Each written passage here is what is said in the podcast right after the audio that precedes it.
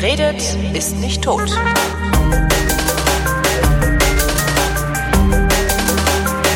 Willkommen zur Wissenschaft mit Florian Freistetter. Und mit Holger Klein. Ähm, ich habe diese Woche keinen Scheiß der Woche dabei, fällt mir gerade auf. Ich habe einen äh, Anti-Scheiß der Woche. Das ist auch gut, äh, also praktisch Entschwörung. So ungefähr, ja. Ja, das ist gut, da, da freue ich mich dann am Ende drauf. Äh, falls ich bis dahin nicht vergessen habe, hast du gelegentlich ähm, Alzheimer?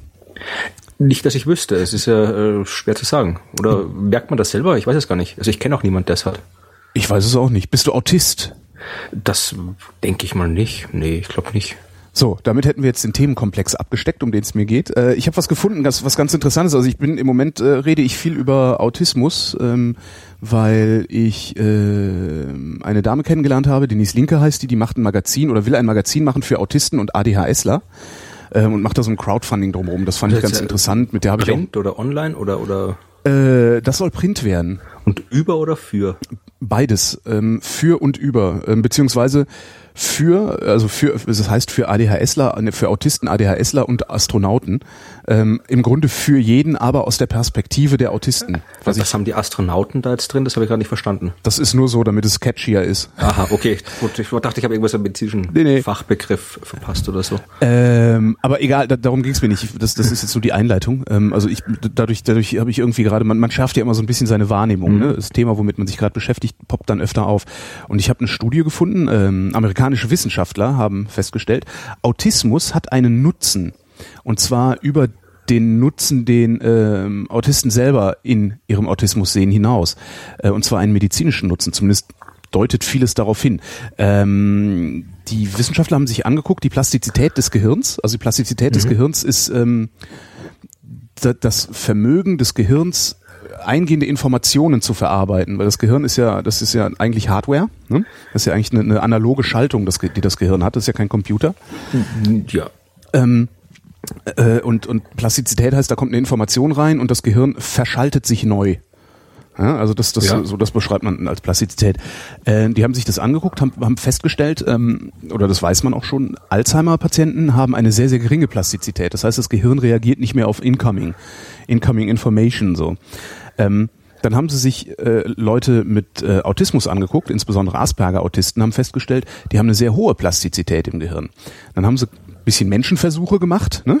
35, 35 Asperger-Autisten genommen, 35 äh, äh, nicht an Asperger-Autismus äh, Erkrankte, ich weiß gar nicht, ob es Krank als Krankheit gilt. Egal. Ähm, haben geguckt, wie ist denn eigentlich die Plastizität? Äh, stellt sich halt raus, ähm, Wie misst man das? äh, indem man aufschneiden oder, Nee, oder? indem man so Strom dran gibt. Ne? So. das ist, also das ist, ist auch ein bisschen ist auch beschrieben. Ich habe jetzt äh, ähm, jetzt allerdings nicht äh, mir die Beschreibung, also das Studiendesign gemerkt. Also die haben äh, tatsächlich Elektroden rein und dann haben sie Reize, also ne, irgendwie, weiß ich nicht, Bild, Ton, keine Ahnung, was Reize gegeben. Ähm, und haben halt gesagt, äh, also die Asperger-Autisten haben eine hohe Plastizität, die normalen haben eine nicht ganz so hohe Plastizität, die Alzheimer-Leute haben eine sehr, sehr niedrige Plastizität und sie wissen, dass die Plastizität im Verlaufe des äh, Lebens abnimmt. Und äh, schließen daraus, muss man dann natürlich noch mehr Forschung betreiben, weil 35 äh, Probanden reichen da nicht unbedingt und der Zeitraum ist auch sicherlich nicht lang genug gewählt gewesen, aber schließen daraus, dass ähm, Alzheimer, äh, dass, dass, dass Autisten ein geringeres Risiko haben, an Alzheimer zu erkranken, weil sie mit einer höheren Plastizität anfangen zu Ist- altern. Ist dann, nimmt dann quasi die, die, die Symptomatik von Autismus im Laufe des, des Alters ab? Das würde dann daraus wäre- quasi folgen. das oder müsste- plausibel erscheinen. Das müsste eigentlich daraus folgen, ne? dass sie dann vielleicht äh, da, wo unser eins Alzheimer bekommt, die Autisten einfach so sind, wie wir schon immer waren. Könnte das tatsächlich sein. Also das, das, dazu muss man dann aber wirklich äh, lang, lang angelegte, ja ja lang angelegte Kohortenstudien und sowas alles machen, sonst haut das nicht hin. Aber ich fand das ganz interessant, mal so einen Blick auf Autismus zu äh, werfen und nicht immer nur zu hören, da Schulmassaker, das war bestimmt ein Autist, weil es sind ja immer die man das? Autisten. Ja ja, Das sind nur die Computerspieler, dachte ich. Oder sind Computerspieler alle Autisten? Vermutlich. Aber das Ah, ist, das ist tatsächlich, wenn du, wenn du so guckst, so irgendwie Schießerei, irgendwo kommt dann irgendwann jemand und sagt, nee, der war ja auch Autist. Das ist irgendwie, die, die neuen Bösen sind das irgendwie. Ja, jetzt sind sie noch böser, weil die kriegen kein Alzheimer. Möglicherweise. Tja. Die Gegen, also, ne, also die Widerlegung wäre dann ein Autist, der an Alzheimer erkrankt. Dann kann man das ganze Ding in die Tonne kloppen wieder. Ja, obwohl, ich weiß, ich glaube, ein bisschen so flexibel müssen die Theorien schon sein, dass da noch irgendwie, ich meine, das ist das Gehirn, da, wer weiß, was da noch alles irgendwie zusammen, zusammenwirkt, wenn du das quasi auf, auf, auf uh, unterster Ebene anschaust und wir betrachten das ja quasi alles hier von außen, aus ja. der, aus der, aus der, wie ist das, die Emergenz, ist ja so ein tolles, wichtiges Wort, das immer verwendet wird und ja, größtenteils Blödsinn ist. Aber nee, aber Stimmt. ich kann mir durchaus vorstellen, dass das quasi die Dinge halt, äh, sogar die ganze Psychologie ist ja durchaus, ist, ist ja der Wissenschaft hier quasi Dinge auf einer Ebene betrachtet, auf der die Dinge gar nicht passieren eigentlich. Was, was mhm. jede Wissenschaft macht, aber gerade beim Gehirn, wo man noch quasi so wenig über die unterste Ebene weiß, kann ich mir durchaus vorstellen, dass da die Dinge vielleicht ein bisschen doch mehr komplexer sind, als man sich eigentlich denken würde. In Jülich haben sie übrigens, also am, am Forschungszentrum Jülich haben sie äh, ein 3D-Modell des Gehirns gebaut. Die haben äh, wirklich sich ein einfach Gehirn, nur eines oder oder eines bestimmten. Äh, na, die haben ein Gehirn einfach komplett so so abgehobelt, weißt du, so so was mhm, weiß ich, ja. ein paar tausend äh, Hobelschichten gemacht, die gescannt und das dann wieder aufgebaut und du kannst Ist das jetzt, neu? Das ich dachte, das was hätte man schon längst gemacht. Äh, sowas hat man, aber sie, die haben es runtergerechnet, also sie haben ewig dran gerechnet, auch mehrere Supercomputer verschaltet und sowas, äh, um um das zu rechnen. Die äh, haben es bis auf neuronale Ebene runtergerechnet. Du kannst also praktisch in diese Simulation reinlaufen mhm. per Computer also in diese Simulation mhm. reinfliegen irgendwie und äh, äh dir dann wirklich einzelne Neurone angucken und sowas. Und du kannst halt, kannst halt sehen, wie ein gesundes Gehirn aufgebaut ist, um zu sehen, wie ein krankes Gehirn dagegen aussieht. Kennst du, kennst du die Geschichte, äh, wie heißt die Unterhaltung mit Einsteins Gehirn? Nee. Das ist, äh, wir haben doch über das Buch schon mal geredet, Gödel, Escher, Bach von ja. Douglas Hofstetter, das ich nochmal allen äh, wärmstens empfehlen kann.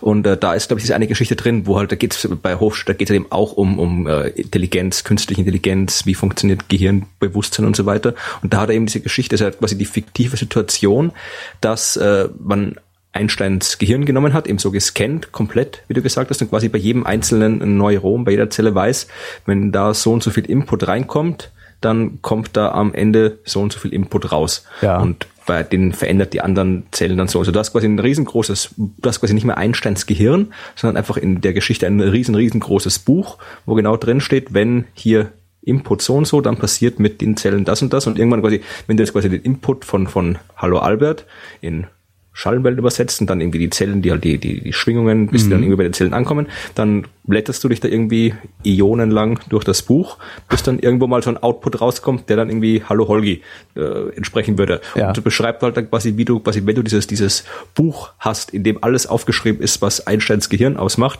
du quasi mit dem Buch genauso reden könntest wie mit Einstein selbst. Also es war quasi jetzt nicht unbedingt als, als Kommentar zur, zur Neurophysik gedacht, sondern eher um zu zeigen, dass äh, künstliche Intelligenz, weil das wäre dann quasi auch so eine Art Computerprogramm, das dann quasi genauso äh, äh intelligent wäre wie Einstein. Das hat quasi die, der, seine These ist ja halt, dass das Intelligenz quasi oder, oder Bewusstsein nichts irgendwie Mystisches ist, sondern einfach nur das, was aus enormer Komplexität folgt. Ja, genau, das, das und ist auch, es ja Und dass der Ebene ja. halt halt wirklich so simpel ist wie ein Buch, wo halt einfach drin steht Input das, Output das.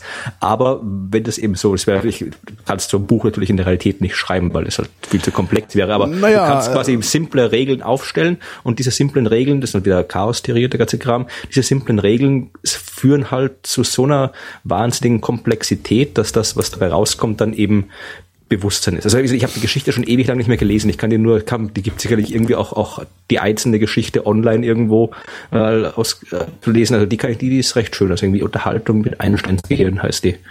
Bewusstsein, also ja, also erstmal erstmal, das ist ja genau das, was sie versuchen beim Human Brain Project zu machen. Ne? Also zumindest also das Gehirn oder wenigstens einzelne Areale des Gehirns so exakt zu modellieren, dass sie eben diese Plastizität abbilden können, dass sie einen Input reingeben und sehen, welche welche neuronalen Verknüpfungen bilden sich neu, welche äh, steigern ihr Aktivitätsniveau, welche senken ihr Aktivitätsniveau. Also dieses, ne, also mhm. das, das ist letztendlich versucht das Human Brain Project, dieses Buch zu schreiben.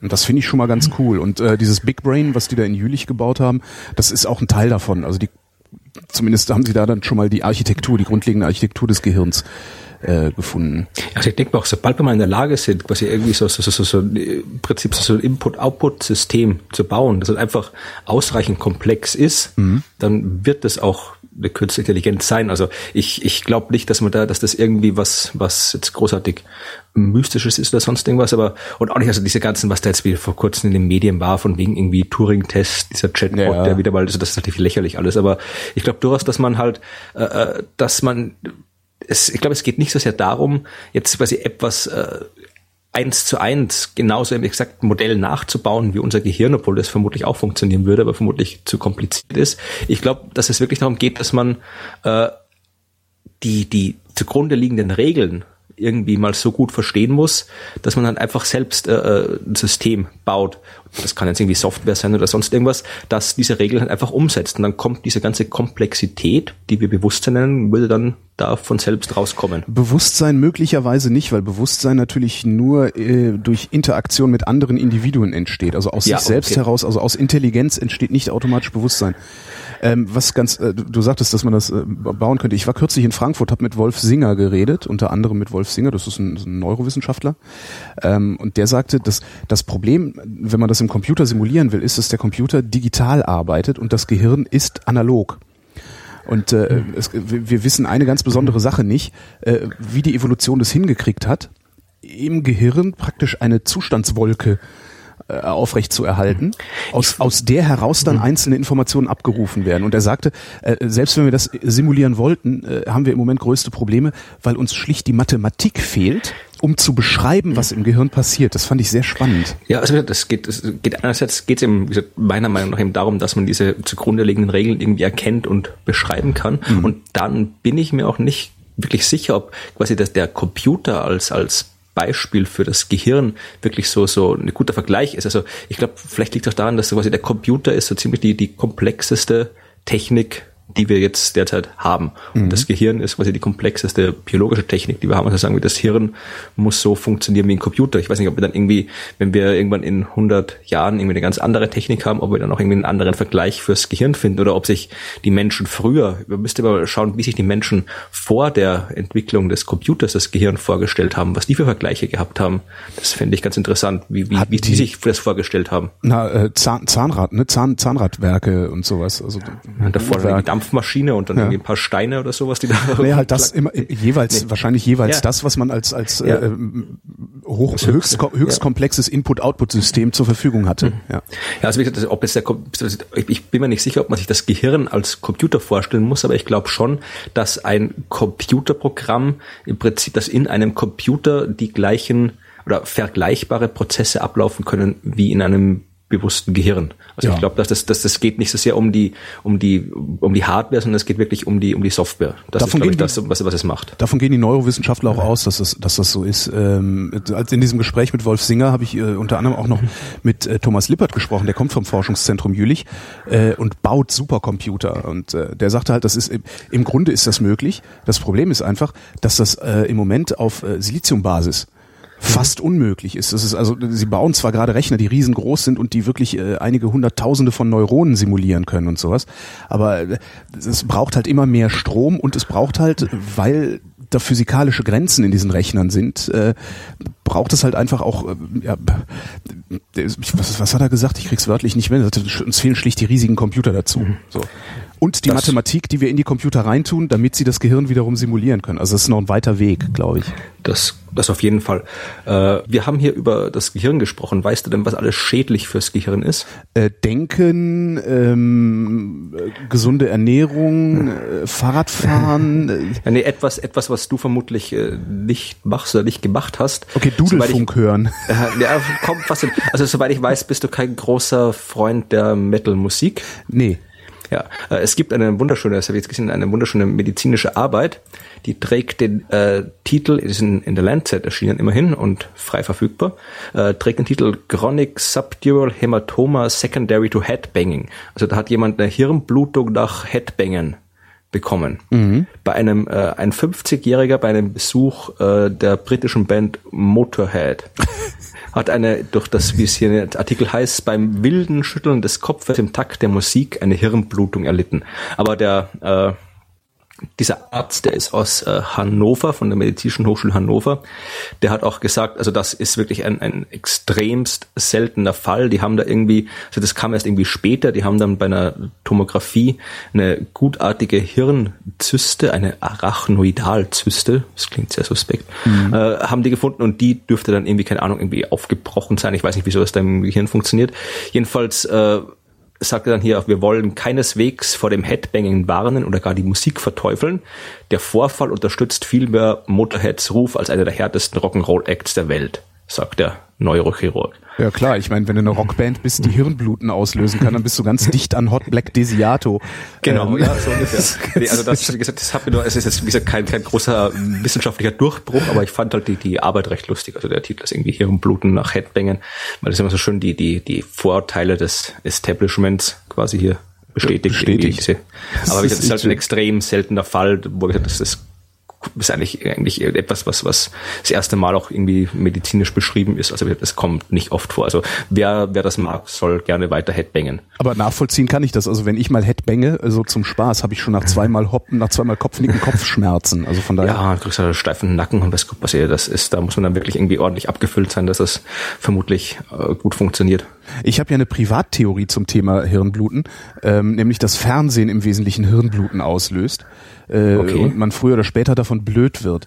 Äh, außer äh, wenn es interessante Filme gibt. Und einen habe ich gefunden, und zwar eine Doku aus dem zweiten deutschen Fernsehen. Das heißt, ähm, dass das im Rahmen der öffentlich-rechtlichen Kulturvernichtung demnächst wieder depubliziert wird aus der Mediathek. Die Doku heißt Das Böse. Warum okay. Menschen Menschen töten. Warum? Frag mich nicht nach den Erkenntnissen, die darin okay. vorkamen. Ich habe das irgendwie mit einem Bier in der Hand äh, mitten in der Nacht geguckt. Ich muss da nochmal reingucken. ich hatte mir nur schnell eine Notiz gemacht. Hier, äh, äh, feiner Film, kann man mal empfehlen. Das Böse, warum Menschen, Menschen, mal gucken. Wahrscheinlich ist es demnächst wieder weg. Vielleicht ist es jetzt schon weg. Hm. Ich, ja, ich habe hab ich, hab ich irgendwie übersehen, aber klingt auf jeden Fall interessant. Äh, um nochmal auf was Böses zurückzukommen, mhm. äh, nicht ganz so böse. Äh, äh es geht um Fettpolster. Mm. Also nicht die, die irgendwie, also die, die man am Körper hat. Ich weiß nicht, ob die, auf dem Sofa wird sie keiner haben, nehme ich an. Aber ich weiß nicht, wie es bei anderen Leuten aussieht. Ich habe gerade Aber, ein sehr unangenehmes Bild im Kopf. Ja. Aber ich, also, soweit ich ja weiß, hast du jetzt nicht mehr, du hast ja irgendwie abgenommen, hast du erzählt? Ja, ein bisschen. Ja, ich auch in, in letzter Zeit einiges. Und äh, aber jetzt haben Wissenschaftler aus Graz äh, vom Institut für molekulare und Biowissenschaften haben jetzt herausgefunden, dass quasi die Fettpolster im, im Körper jetzt nicht nur halt als, als Energiespeicher da sind und um irgendwie halt uns zu nerven, wenn wir zu viel davon haben, sondern dass die auch äh, eine andere Funktion haben, nämlich äh, du hast ja da bei diesen Zellen, hast du immer eine Zellmembran mhm. außenrum, die besteht aus Fettmolekülen und die halt steuert, was halt irgendwie rein darf und was, was rauskommt aus der Zelle. Mhm. Und äh, die kann jetzt quasi, da kann halt durch, durch, wenn da zu viel Fettsäuren irgendwie reinkommen, dann äh, kann das irgendwie schlecht sein und diese Fett, äh, äh diese Fettpolster, die sie da, die sie da anlagern quasi, die schützen die Zelle äh, vor, die, vor einer übermäßigen Aufnahme von Fettsäuren. Das heißt, so vermutlich sagen die jetzt nicht, dass irgendwie so eine, so eine Riesenwampe irgendwie gesund ist, aber dass halt äh, Fett, Polsterfett an sich jetzt äh, durchaus auch noch eine andere Rolle aus nur Energiespeicher äh, erfüllt, obwohl die das äh, nur bei Hefe erforscht haben. Ja, also fette mhm. Hefe ist gesund. Wie es bei fetten Menschen ist, kann man nicht sagen. Aber das ist, wenn man fette Menschen isst, wird man, lebt man länger. Genau, ja, das, das ist ja, das ist die Conclusio des Artikels, steht auch in der, in, in, in, in der Conclusion von dem Artikel drin. Sehr schön. Du sagtest, eine Riesenwampe ist nicht unbedingt gesund. Interessanterweise ist eine Riesenwampe auch nicht unbedingt was, was krank macht. Ebenfalls österreichische Wissenschaftler haben nämlich festgestellt, ähm, frage mich nicht, von welcher Uni die kam, habe ich mir hier aufgeschrieben, ähm, also es gibt, es gibt in, in also es gibt sehr häufig wird ja gesagt, okay, wer dick ist, wird automatisch krank davon. Also Fett, Fettleibigkeit mhm. macht krank. Ähm, gleichzeitig gibt's immer mal wieder äh, Untersuchungen, bei denen halt nicht rauskommt, dass Fettleibigkeit notwendigerweise krank macht. Also es gibt halt genug fette Menschen, die sehr alt werden, die keine Diabetes kriegen, die keinen Herzinfarkt und keinen Schlaganfall bekommen. Also, ähm, meine, meine nicht medizinische Meinung ist, es kommt quasi darauf an, äh, sag mal, Fett oder Übergewicht ist ein Risikofaktor, aber es kommt immer darauf an, was du, was du, was du mit deinem Körper machst, wenn du nur rumhockst. Na klar, das tust. dann ist es so oder so schlecht. Oder und du kannst quasi durchaus auch als, als übergewichtiger Mensch, kann du in einem gewissen Sinn fit sein. In der Regel korreliert das ja auch. Also, ja. ähm, es, also die, die meisten Leute, die wirklich aktiv sind, oder sagen wir, die meisten sehr dicken Menschen sind auch sehr inaktiv. Ist zumindest meine Erfahrung aus meinem Bekanntenkreis. Äh, was, was aber die, diese, diese Forscher herausgefunden haben, ist, die haben ähm, ein äh, Enzym gefunden, das dafür verantwortlich zu sein scheint, ob äh, Übergewicht krank macht oder nicht. Und das Enzym heißt Hymoxygenase 1 was ich immer total schön finde, Namen. ähm, und haben halt geguckt, äh, wie sieht's wie sieht's bei Übergewichtigen aus, äh, die Herzinfarkte haben, äh, also ne, die die typischen Übergewichtserkrankungen dann haben, von denen geredet wird, und wie sieht's bei anderen aus, beziehungsweise wie sieht's bei denen aus, die nicht diese Ge Erkrankungen hatten, und haben festgestellt, dass äh, dieses dieses Enzym, warte mal, ich, nicht, dass ich jetzt nicht, dass ich jetzt was Falsches erzähle, wer einen niedrigen äh, Enzymwert hat, entwickelt seltener Folgeerkrankungen äh, auf Übergewicht. Und das ist eigentlich ganz interessant. Also die äh, Konklusion aus dieser Studie ist, äh, nicht jeder Übergewichtige wird automatisch krank. Das wissen wir durch Beobachtung, mhm. ja, also durch einfache Statistik. Ähm, jetzt haben wir dieses Enzym gefunden und wissen jetzt immerhin, wie es biologisch aussehen könnte, muss man ja immer sagen. Also es ist jetzt natürlich nicht äh, genau das Ding, was verhindert, dass du einen Herzinfarkt kriegst. Weil selbst wenn du einen niedrigen Enzymwert hast und den ganzen Tag auf dem Sofa sitzt und Pizza frisst, wirst du wahrscheinlich irgendwann einen Herzinfarkt kriegen. Also das sicherlich. Also ja. selbst der Zeit, wo ich noch noch wirklich stark übergewichtig war, da war ich auch immer immer. Also ich war jetzt nicht fit, aber ich bin durchaus immer Rad gefahren, gewandert und alles. Mhm. Ich habe zum Beispiel nie einen hohen Blutdruck gehabt. Auch nicht, als ich irgendwie noch 40 Kilo mehr gewogen habe, habe ich auch keinen hohen Blutdruck gehabt, weil mhm. ich halt irgendwie, ich habe hab mich halt irgendwie bewegt, nicht schnell, aber habe ich halt ständig überall bewegt. Also äh, das, äh, ja, aber da habe ich jetzt ehrlich gesagt zu zu wenig medizinische Ahnung, um da jetzt irgendwelche, bevor ich da jetzt irgendwie so laienhaft daher ja. was gut ist und was nicht, sage ich lieber nichts. Also ja, das, aber Bewegung nee. schadet nie. Also Bewegung schadet nie, das ist richtig. Der Mensch ist ja zum, zur Bewegung gemacht. Also der ist ja nicht nicht designt, um rumzusitzen und Fernsehen zu gucken. Ähm, die sagen, also anscheinend, auch nur anscheinend, ähm, spielt dieses Enzym auch noch bei anderen Sachen eine Rolle, nämlich auch bei äh, Krebs, Alzheimer und Parkinson, was ja auch so äh, die großen Volkskrankheiten sind und vor allen Dingen die Alterskrankheiten, weil wir ja immer älter werden. Und jetzt haben sie Hoffnung, dass sie auch ähm, irgendwie rausfinden können, ob es dieses Enzym ist, beziehungsweise ob es irgendwelche Enzyme sind, die dafür verantwortlich sind, dass wer man diese Krankheiten bekommt, hm. beziehungsweise ein erhöhtes Risiko hat, diese Krankheiten zu bekommen. Das ist ja immer, worum es geht. Es sind ja. Risikofaktoren, die da ja, Weil wir gerade bei, bei Tierversuchen an Mäusen sind. Ja, das äh, haben die da tatsächlich auch gemacht. Ja. Äh, Wissenschaftler aus äh, vom, vom äh, Massachusetts General Hospital in Boston mhm. haben herausgefunden, äh, auch an Mäusen, dass äh, Sonnenbäder abhängig machen. Dass das in den, so die haben quasi hier Mäuse genommen, denen mhm. hier den Rücken rasiert mhm. und dann halt irgendwie äh, so so UV-Dosis bestrahlt, dass es halt im Prinzip so halt wie ein wie, äh, äh, normaler Mensch hier mit heller Haut sich irgendwie eine halbe Stunde in die Sonne legt und haben dann gezeigt, dass die, die Mäuse dann am Ende so eine erhöhte Beta-Endorphin, erhöhten Beta-Endorphinspiegel hatten und äh, dann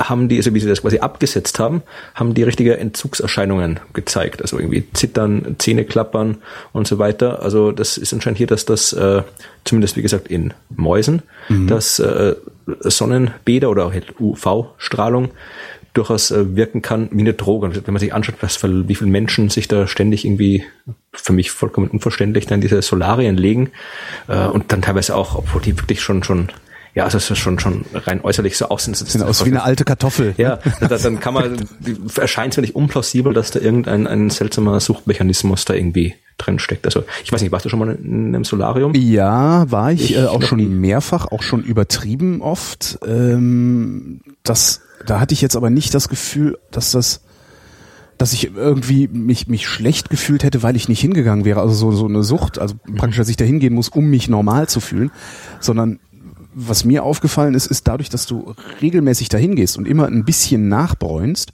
merkst du gar nicht, wie braun du wirklich bist. Das also das halt so, denke ich mir oft, wenn ich Leute sehe, das merkt ihr nicht, dass das nee, irgendwie. Man merkt das nicht. Ich habe dann irgendwann, ich weiß gar nicht, ich weiß gar nicht mehr, was das war. Ja, irgendwie, weiß ich nicht, neben irgendjemandem gesessen, der normal gebräunt war oder gerade aus dem Urlaub zurückkam und so. Und ich sah halt aus, als wäre ich dreimal so lange im selben mhm. Urlaub gewesen. Hab dann gedacht so, oh, das ist irgendwie jetzt übertrieben hier. Also du merkst es tatsächlich nicht. Ja, das ich, ich war da noch nie drin. Also ich glaube, ich wüsste auch nicht, warum ich da reingehen sollte. Also ich bin sowieso eher eher so hellhäutig, hell, hellhaarig. Ich also nicht. Ich insofern da ja. kriege ich dann eh eher irgendwie einen Sonnenbrand oder sonst was. Also ich, ich bin auch jedes Mal, wenn ich draußen bin, auch mal eingecremt bis zum bis zum Abwinken. Also ja, ich werde halt sehr schnell braun und habe auch eine schöne Bräune. Also so, so also ich, mir gefällt die Farbe, die meine Haut dann bekommt. Und bei mir war dieses Solarium halt schräg gegenüber. Und da dachte ich, oh, gehst du mal hin, weil das im, im Winter immer ganz ist das ganz angenehm, wenn du sowieso wenig Sonnenlicht abbekommst. Und das war damals habe ich noch äh, die Morning Show im Radio gemacht und bin dann, wenn ich mittags nach Hause kam, wo Licht da war, erstmal pennen gegangen. Äh, ja, so hat sich, hat sich das dann eingeschleift, dass ich da irgendwie alle drei Tage für ein paar Minuten hingegangen bin und immer brauner geworden bin, ohne es zu merken. Bekloppt. Zehnerkarten und so. Naja. Äh, hier, äh, das wird hier eine Tierversuchssendung, glaube ich. Ja, ich habe da noch ein paar naturwissenschaftliche, also ah ja, okay. physikalische Astronomie. Ich habe nämlich noch, ich habe nämlich noch einen Mäuseversuch. Also nachdem sie, nachdem sie dieses Enzym, äh, im Übrigen hatte ich vergessen, das zu sagen, sie haben in Mäusen dann getestet, was das Enzym überhaupt macht. Es äh, greift in die Insulinverarbeitung ein, also äh, mhm. regelt, wie die Zellen auf Insulin reagieren, beziehungsweise wie sie nicht reagieren. Kommen wir zum Auge der Maus und des Menschen. Im menschlichen Auge gibt's Stammzellen, die nennt man limbale Stammzellen. Mhm sind in ganz kleinen Mengen im Auge nur vorhanden. Und was die machen ist, die Hornhaut reparieren, wenn die Hornhaut verletzt ist, was sehr, sehr oft passiert, auch ohne dass wir es merken, weil Staubkörner da kratzen mhm. und sonstige Sachen machen. Jetzt haben amerikanische Wissenschaftler festgestellt, wie man diese Stammzellen im Auge finden kann. Die haben nämlich nach einem Molekül gesucht, das die Stammzellen vor dem Zelltod schützt. Weil Zellen sterben ja, das ist ja normal. Mhm. Stammzellen sollten das nicht tun, weil sind ja nützlich. Ähm, haben das Molekül gesucht, äh, haben das nach dem Molekül gesucht, indem sie dessen Antikörper benutzt haben. Also ich würde gerne mal, ich muss mir echt mal von, von Biologen erklären lassen, wie sowas geht. Ähm, haben diese Stammzellen aus der Hornhaut extrahiert und haben mit diesen Stammzellen auf einem Auge, auf dem Auge einer Maus eine menschliche Hornhaut, eine funktionierende menschliche Hornhaut nachgezüchtet. Ähm, was ganz cool ist, weil mhm. nämlich äh, diese Stammzellen, also diese wenigen limbalen Stammzellen im Auge, die sterben auch ganz gerne mal. Durch zu starke Verletzungen, äh, durch Lasern der Augen, weiß der Geier was. Und dann kann die Hornhaut sich nicht mehr reparieren. Und das wiederum ist eine der häufigsten Ursachen für Erblindung. Das heißt, äh, wir werden demnächst, behaupte ich jetzt einfach mal ganz dreist, in der Lage sein, selbst Hornhäute, die sich nicht mehr selber reparieren, irgendwie nachzuzüchten. Ist ja die Frage, ob es dann quasi sowas, sowas kompliziertes wird, wie irgendwie eine Hornhauttransplantation oder sowas, oder ob du einfach irgendwie, keine Ahnung, eine Creme kriegst, die irgendwie dir drauf schmierst oder eine Spritze und dann ist wieder gut. Das wäre natürlich cool. Und die Frage, die äh, ich da auch nicht beantwortet gekriegt habe, ist, wenn ich jetzt so eine Hornhaut nachzüchte, also kann ich, kann, kann eine Hornhaut, die aus meinen Stammzellen nachgezüchtet wurde, auf deinen Augapfel transplantiert werden oder stößt dir die ab? Das ist eine gute Frage. Also ich kenne eine Freundin von mir, die arbeitet irgendwo in so einem Transplantationsinstitut. Also die ist, die ist jetzt keine Medizinerin, aber sie ist halt zuständig für die ganzen organisatorischen Kram von wegen Transplantationen und Organspenden und das ganze Ding. Ich erinnere mich vage, dass sie mal was über Hornhauttransplantationen erzählt hat. Ich kann mich mal nicht mehr genau erinnern, aber wenn ich sie mal wieder sehe, frage ich sie oder du machst ein, eine Sendung mit ihr. Mhm. Aber äh, das, ich glaube, es irgendwie so Hornhauttransplantationen, ich glaube, sowas gibt's und wenn nicht, dann, dann bitte korrigiert mich, liebe Hörerinnen und Hörer. Genau, dazu seid ihr ja schließlich hier. Genau. Äh, mehr, mehr zur, Mäuse habe ich nicht. Ja, dann gehen wir zu was, gehen wir von den kleinen Mäusen zu was Großen übrig. Die europäische Südsternwarte hat einen Berg gesprengt. Äh, wie? Also wie bei, bei diesem Nazis auf dem Mondfilm mit einer super schweren genau, relativistischen Atomhaubitze. Was sehen und dann haben die den Baum und weg war Genau. Nein, also Marvin so the Marsh. genau. Nee, also es war nicht so dramatisch. Du weißt ja vielleicht, dass in äh, die europäische Südsternwarte steht in Chile, so verteilt über, über die, die chilenische Wüste und Hochebene. Mhm. Und da wird jetzt äh, momentan äh, das größte Teleskop der Welt gebaut, das European Extremely Large Telescope. Das wird einen Spiegeldurchmesser von 39 Metern haben. Also aber das ist nicht nur ein Spiegel, sondern mehrere nee, gekoppelte, ne? Das ist, nee, das ist einfach, es ist kein einzelner, äh, einzelner riesiger großer Glas Klumpen, sondern äh, zusammengesetzt, aber es ist schon ein Spiegel am Ende mit 39 Metern Durchmesser. Mhm. Also das, das Observatorium kannst du in dem Internet angucken, gibt es tolle Modelle. Das Observatorium, das ist ein Riesengebilde, also das ist wie so ein Riesenteil und dann irgendwie ganz klein unten vorne siehst du so ein kleines winziges Autochen stehen. Also das wird wirklich ein, ein sehr, sehr, sehr großes Teleskop werden. Und äh, das wird auch ein wahnsinnig cooles Teleskop werden. Also du kannst dann damit irgendwie äh, Planeten extrasolare Planeten bei anderen Sternen direkt beobachten und nicht mehr nur indirekt, so wie jetzt. Also du kannst, es wird, ja, nochmal, das soll in so 2000 22 oder sowas laut Plan fertig sein und äh, dann wird das wird nochmal eine komplett andere Astronomie werden, wenn das fertig wird. Also die, die Amerikaner bauen auch gerade sowas, die machen das in Hawaii. Dann haben wir quasi auf der Nord- und der Südhalbkugel so ein großes Teil stehen, obwohl das von den Amis nur 30 Meter groß ist, was aber auch schon schon recht ordentlich ist. Und äh, das, das wird auch zur gleichen Zeit ungefähr fertig. Also wir werden dann wirklich eine, eine ganz neue Astronomie haben. Wäre es nicht schlauer, diese Dinger in eine Erdumlaufbahn zu bringen? Ich, also es ist natürlich ungleich teurer wahrscheinlich, aber das Problem ist, du kannst äh, natürlich ist es äh, ist es immer besser vom Weltall aus zu beobachten als von der Erdoberfläche, mhm. weil du einfach da halt bessere Bedingungen hast. Das Problem ist, dass halt zwei Dinge äh, hauptsächlich zwei Dinge gegen die äh, Weltraumteleskope sprechen. Erstens äh, im Weltall ist es im Weltall. Du kannst da nicht eben mal hin und was reparieren, wenn es kaputt ist. Ja, also das, das, wenn irgendwelche, irgendwelche Wartungsarbeiten, äh, hast man mal gesehen, wie es bei Hubble damals. Das Hubble war ja auch kaputt von Anfang an. Also die mhm. haben das quasi den Spiegel falsch gebaut. Das hat dann irgendwie Jahre gedauert, bis sie da mal eine sautare Shuttle-Mission hingeschickt haben, um das zu reparieren. Äh, auf der Erde schicke ich irgendwie einen Ingenieur hin und der repariert mir das und fertig. Also da kann ich auch, teilweise, da kann ich auch quasi, wenn jetzt irgendwo wer eine neue Software schreibt oder ein neues Gerät entwickelt, kann ich das einfach austauschen und einbauen. Im Weltall habe ich das, was äh, halt damals aktuell war, als die Mission geplant worden ist. Mhm. Was dann teilweise schon Jahre veraltet ist, wenn es ins All fliegt. Also das sind, sind alles Nachteile, dass halt das einfach nicht zugänglich ist. Und das zweite ist, ich muss den ganzen Kram mit Raketen hochbringen. Das ist klar. Ja. Und äh, einerseits kostet das viel.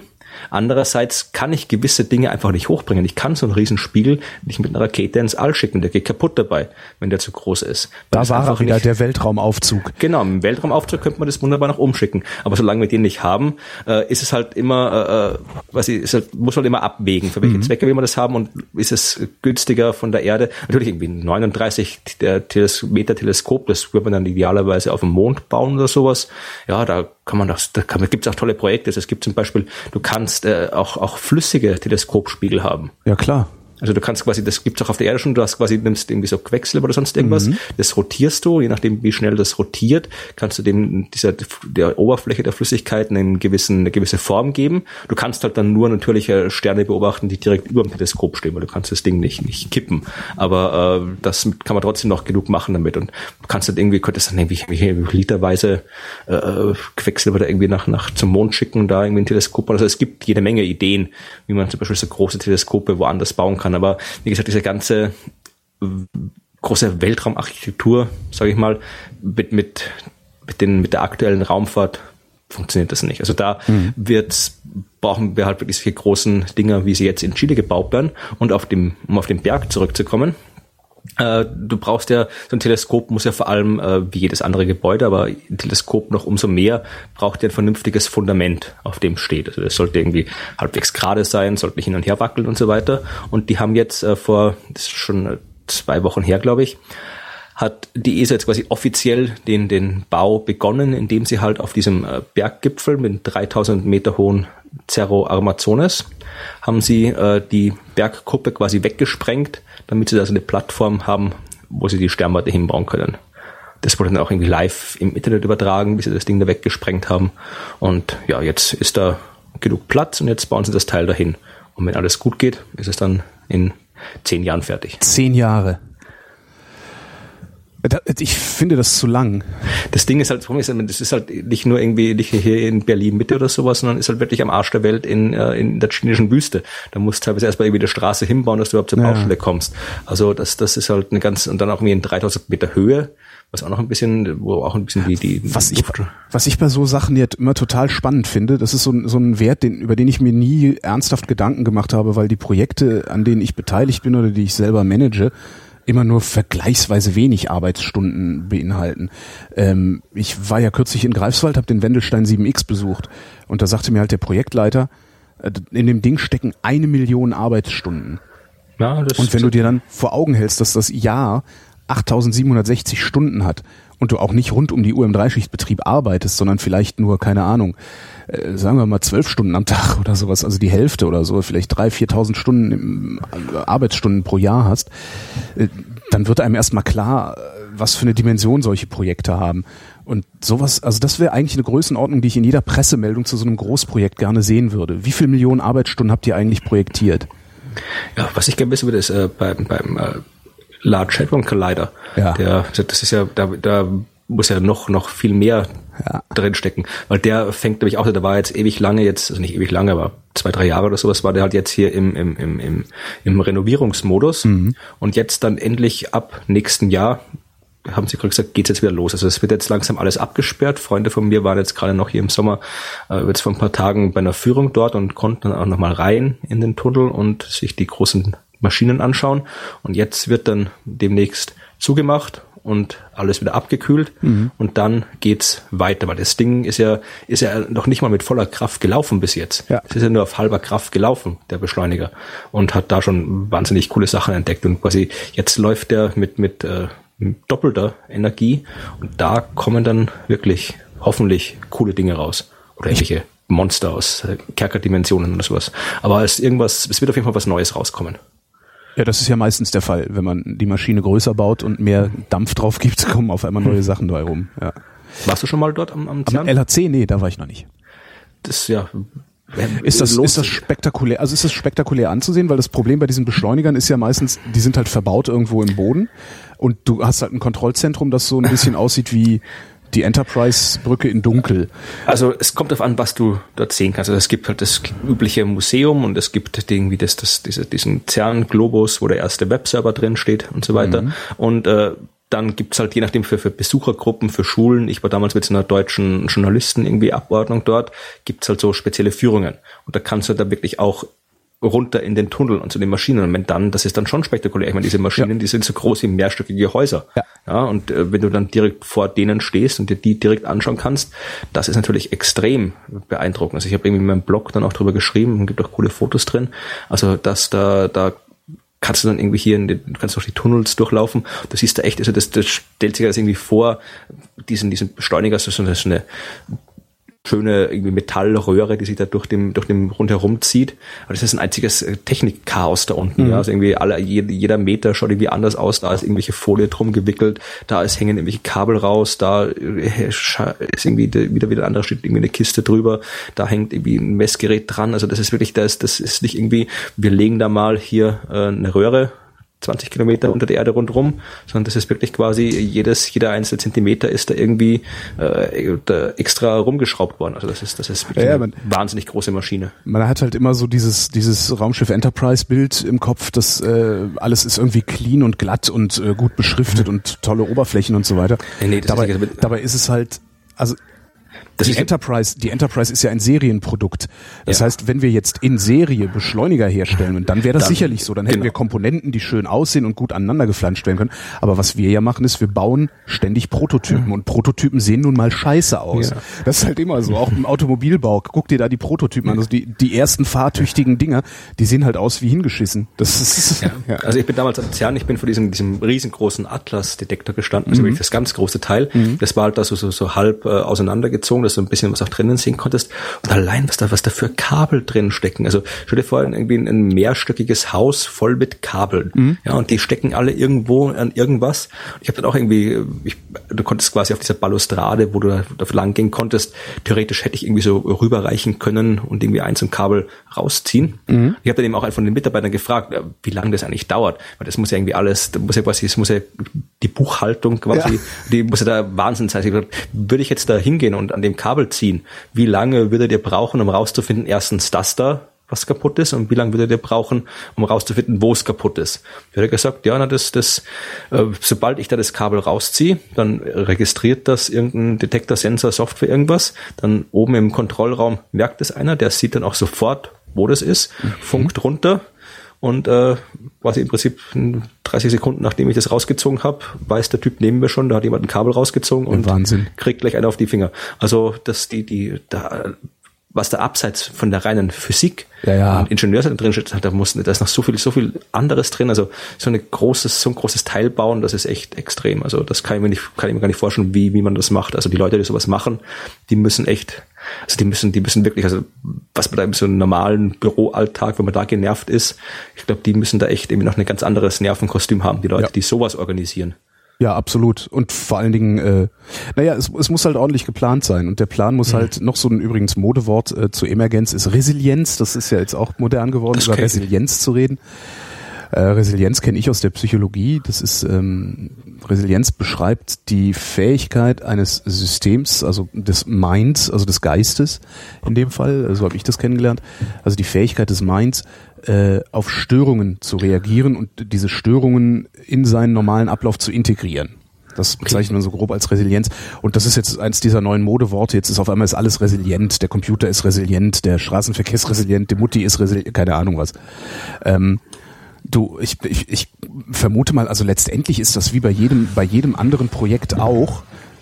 Du musst halt einen Projektplan haben, in, mit, mit, in, in den du einfach ein paar Puffer eingebaut hast die du benutzen kannst, um eben Störungen im Ablauf dieses mhm. Plans oder dieses Systems äh, irgendwie auszugleichen. Also nicht so, wie sie es in Berlin gemacht haben mit dem Flughafen, wo sie ja, ja. überhaupt kein Projektmanagement gehabt haben. Das sollen die, das sollen die Zerrleute hinschicken, dass die das machen. Ja, ja, eben. Oder überhaupt irgendein Projektmanager hätte genau. da drauf gucken müssen. Nee, das, das, das, das also, die CERN machen, das bauen die Flughafen und mit dem übrigen Geld machen sie noch einen Beschleuniger drunter. Ja, genau.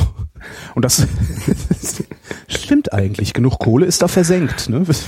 Ähm, und, und das skalierst du dann halt wahrscheinlich einfach nur hoch. Und ich glaube, du musst einfach nur abgebrüht genug sein, um zu sagen, ja klar, machen wir das mit 15 Milliarden Euro und einer Milliarde Arbeitsstunden, kein Problem. Ja. Also da muss man schon, ja, wie du sagst, ein, ein enormes Nervenkostüm haben. Ja. Ähm, ein, einer der schönsten Sätze, die ich äh, die Tage gelesen habe aus dem Wissenschaftsbereich, lautet: Der ungeschulte Geist ist nicht gern allein.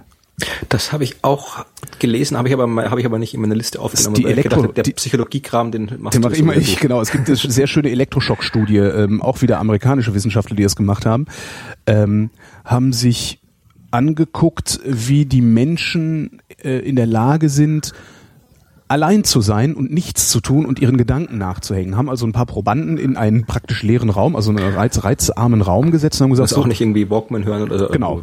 Dings hören ist einfach einfach genau. nix. Setzt euch einfach mal dahin und sitzt mal da eine Viertelstunde und hängt mal so euren Gedanken nach. Macht, denkt mal einfach so vor euch hin, guckt die Wand an, macht irgendwas. Und die meisten, die da rauskamen, haben gesagt, war total unangenehm. Dann haben sie äh, ihnen gestattet, Smartphones zu benutzen. Äh, ein Teil von denen hat, glaube ich, hat sogar gesagt, ich habe sogar heimlich mein Smartphone benutzt, weil ich es nicht ertragen habe. Dann haben sie ihnen erlaubt, Smartphones zu benutzen und haben äh, äh das dann, nee, warte mal, ich erzähle gerade Mist. Die haben von Anfang an die Smartphones dabei gehabt. Was sie danach gemacht haben, ist, sie haben den Sie haben äh, ihnen die Möglichkeit gegeben, sich selbst Elektroschocks zu geben, wenn es ihnen zu langweilig wird. Was schon mal irgendwie sehr bizarr äh, ist. Und haben äh, erst den Elektroschock demonstriert, da haben alle Probanden gesagt, au, das war unangenehm. Dann haben sie es in den Raum gesetzt, haben denen eben den Elektroschocker mitgegeben. Äh, und stellt sich raus, dass die meisten dieser Probanden sich Elektroschocks gegeben haben. Und zwar äh, nicht nur nicht nur wenige, sondern zwölf von 18 Männern und sechs von 24 Frauen. Das ist schon mal ein echt hoher Wert. Äh, und ja, die äh, kamen halt nicht damit klar, dass sie einfach in Gedanken nachhängen sollten, ähm, konnten das nicht, waren äh, irgendwie nervös, sind unruhig geworden und wenn sie sich dann Elektroschocks gegeben haben, haben sie wieder ein bisschen was gehabt, worauf sie fokussieren konnten. Ähm, und die Wissenschaftler leiten davon ab, dass wir deshalb uns so gerne mit Meditation und sowas beschäftigen, weil nämlich das, der, der menschliche Geist anscheinend nicht in der Lage ist, sich längere Zeit nur mit sich selbst zu befassen, ohne dass man das trainiert. Und trainieren tust du das halt, indem du Meditation lernst. Äh, darum der ungeschulte Geist ist nicht gern allein. Ja, also ich weiß nicht, ähm, ob es unbedingt Meditation sein muss, aber du musst dann einfach was haben, über das du nachdenken kannst. Also wenn gerade irgendwie jetzt jetzt äh, zumindest genau. äh, bei, auch in dem Bereich der Wissenschaft, wo ich gearbeitet habe, da sitzt mal ist jetzt so, dass man irgendwie ständig nur da sitzt und nachdenkt, aber mhm. es kommt doch vor, dass man sich halt irgendwie am Schreibtisch sitzt und dann irgendwas gemacht hat und sie dann, okay, jetzt, jetzt muss ich da mal drüber nachdenken. Dann genau. sitzt mal da und denkt halt mal drüber nach.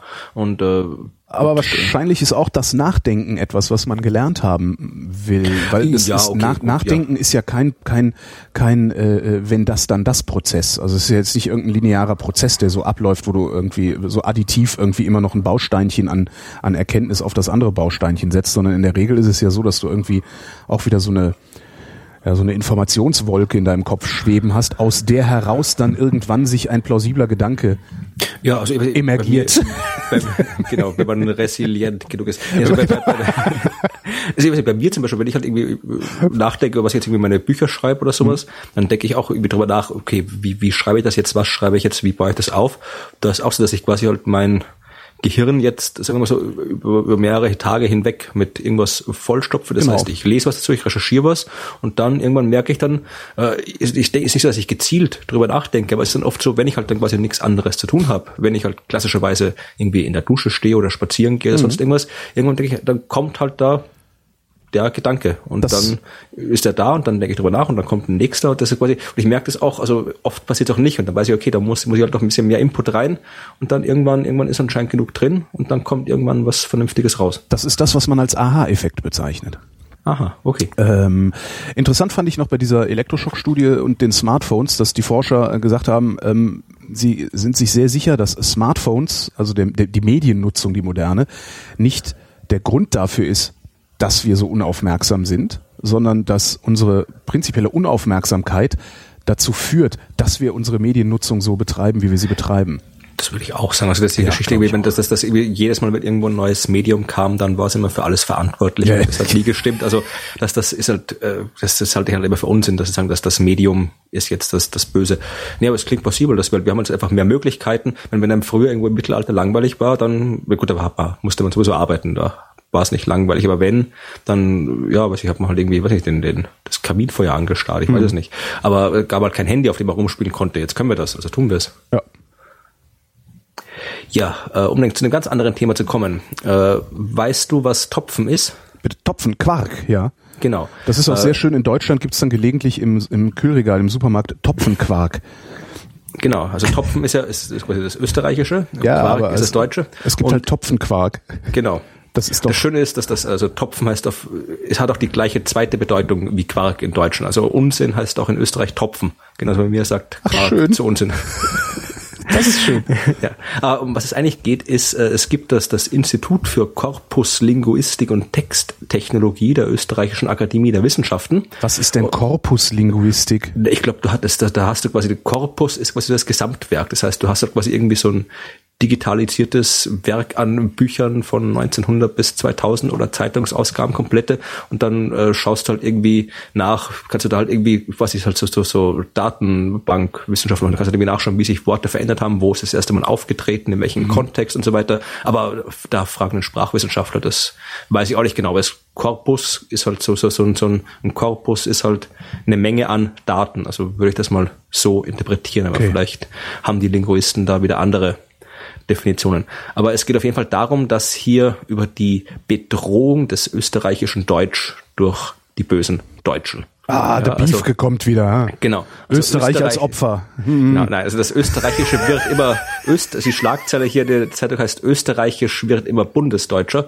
weil natürlich, ich meine, ja, ihr, ihr seid zehnmal mehr als wir. Mhm. Also ihr, Deutschland hat 80 Millionen, Österreich nur 8 Millionen und natürlich äh, sämtliches Fernsehprogramm ist halt irgendwie, irgendwie äh, wird auch, auch das, was im österreichischen Fernsehen läuft, ist dann teilweise kommt aus, aus Deutschland und ist dann entsprechend Deutsch, äh, ganze, ja, die ganze Kultur halt. Also man, das ist natürlich äh, kann sich die, die, die österreichische Kultur nicht mehr so abgrenzen, wie es früher noch war. Das heißt, es wird halt alles mehr oder weniger vereinheitlicht und natürlich man die, die Menschen nehmen halt die Sprache auf. Also zum Beispiel hier ist ein Beispiel angeführt, also wenn du in der Schule die beste Note bekommen hast, hatte ich eine Eins. Genau, in Österreich bekommt man einen Einser. Ah. Also du hast einen Einser bekommen oder einen Fünfer bekommen. Und äh, das schreiben die jetzt hier, deshalb mittlerweile die Jugendlichen eben auch schon oft eine Eins oder eine Fünf sagen. Obwohl mhm. es halt, bei mir war das halt vollkommen normal. Was hast du bekommen auf die Arbeit? Ein Einser, ein Zweier, Dreier, Vierer. Mhm. Ja, also und äh, sagen wir hier, das ist halt quasi für für die für die äh, für die Sprache an sich nicht so schlimm. Also er hat gemeint, das Österreichische wird jetzt nicht aussterben, sondern es gibt quasi eine Transformation, sagen mhm. die. Es wird nicht verschwinden, sondern äh, ist es wieder so hier, die Präsenz des Bundesdeutschen wird in Österreich weiter zunehmen. Gerade deshalb wird sprachlich charakteristisches Österreich soziosymbolisch noch wichtiger. Äh, was vermutlich heißen soll, dass je mehr deutsche Wörter kommen, desto mehr werden sich einige wenige auf österreichische Wörter versteifen. Genau, und das, weil, weil das für sie identitär äh, wirkt dann. Genau, also mhm. das, das, also ich weiß nicht, ich, ich kann das sowieso nicht so wirklich nachvollziehen, weil ich ja sowieso quasi immer zweisprachig erzogen bin, weil meine Mutter ist ja Deutsche und ich bin, ich bin in Österreich aufgewachsen mit einem österreichischen Vater und der deutschen Mutter. Das heißt, ich bin sowieso, ich habe immer, ich quasi, ich verstehe perfekt jeden alles Österreichische und das Deutsche genauso. Also da habe ich, ob jetzt Topfen oder Quark oder Paradeiser oder Erdäpfel oder was da noch es gibt, äh, das, da habe ich kein Problem. Aber wobei Paradeiser ist für viele Deutsche schon ein Problem. Also das ist ja. äh, Paradeiser ist Tomate. Ja, ich weiß. Und Erdapfel ist Kartoffel, das ist klar. Ja. Aber dass ich, dass das Paradeiser Tomaten sind, äh, das hat bei mir auch lange gedauert, bis ich das. Nein, es gibt ja noch die andere Richtung, also zum Beispiel die Extrawurst, ja, was, was weiß ich, ob du was unter Extrawurst vorstellen Ja, natürlich, kannst? die Extrawurst ist die Sonderbehandlung. Genau. Nee, in Österreich eine Extrawurst ist, äh, das ist, wie, wie heißt die auf Deutsch, diese Wurst? Das ist so eine, so eine Art, Ach, das ist eine echte Wurst? Das ist eine Wurstsorte, Extrawurst. Die heißt, ist so eine, so eine ganz feine, äh, wie Lione oder sowas. Also, es ist einfach so ein Aufschnitt Wurst. Mhm. Und die, das ist halt so die klassische, wenn du dir das eine Wurstsemmel kaufst, ja. dann ist das immer extra Wurst mit Gurkel, ja. Und das ja. ist bei uns in Österreich kannst du auch in jedem Supermarkt und so weiter, du gehst auch hin und sagst mit der extra Wurstsemmel. Und äh, wenn du das in Deutschland machst, dann schauen die dich alle an. So, also, du sagst, ich hecke bitte eine extra Wurst. Ja, dann. Das heißt, ich will bevorzugt behandelt werden. Vielleicht klappt's ja, muss man mal ausprobieren. Wäre auch mal ein schönes soziologisches Experiment. Und, also wie gesagt, das halt, wenn du, wenn du, die, das ist aber natürlich dadurch, dass halt äh, die Österreicher haben eher weniger Probleme, deutsche ja, Ausdrücke zu verstehen als umgekehrt. Also was mich ja immer so irritiert hat, war, äh, dass in, in Österreich äh, ist äh, es gibt halt Service, äh, mhm. es gibt Service und Service. Äh, das Service ist äh, so ein Geschirrset. Genau, ja. ja?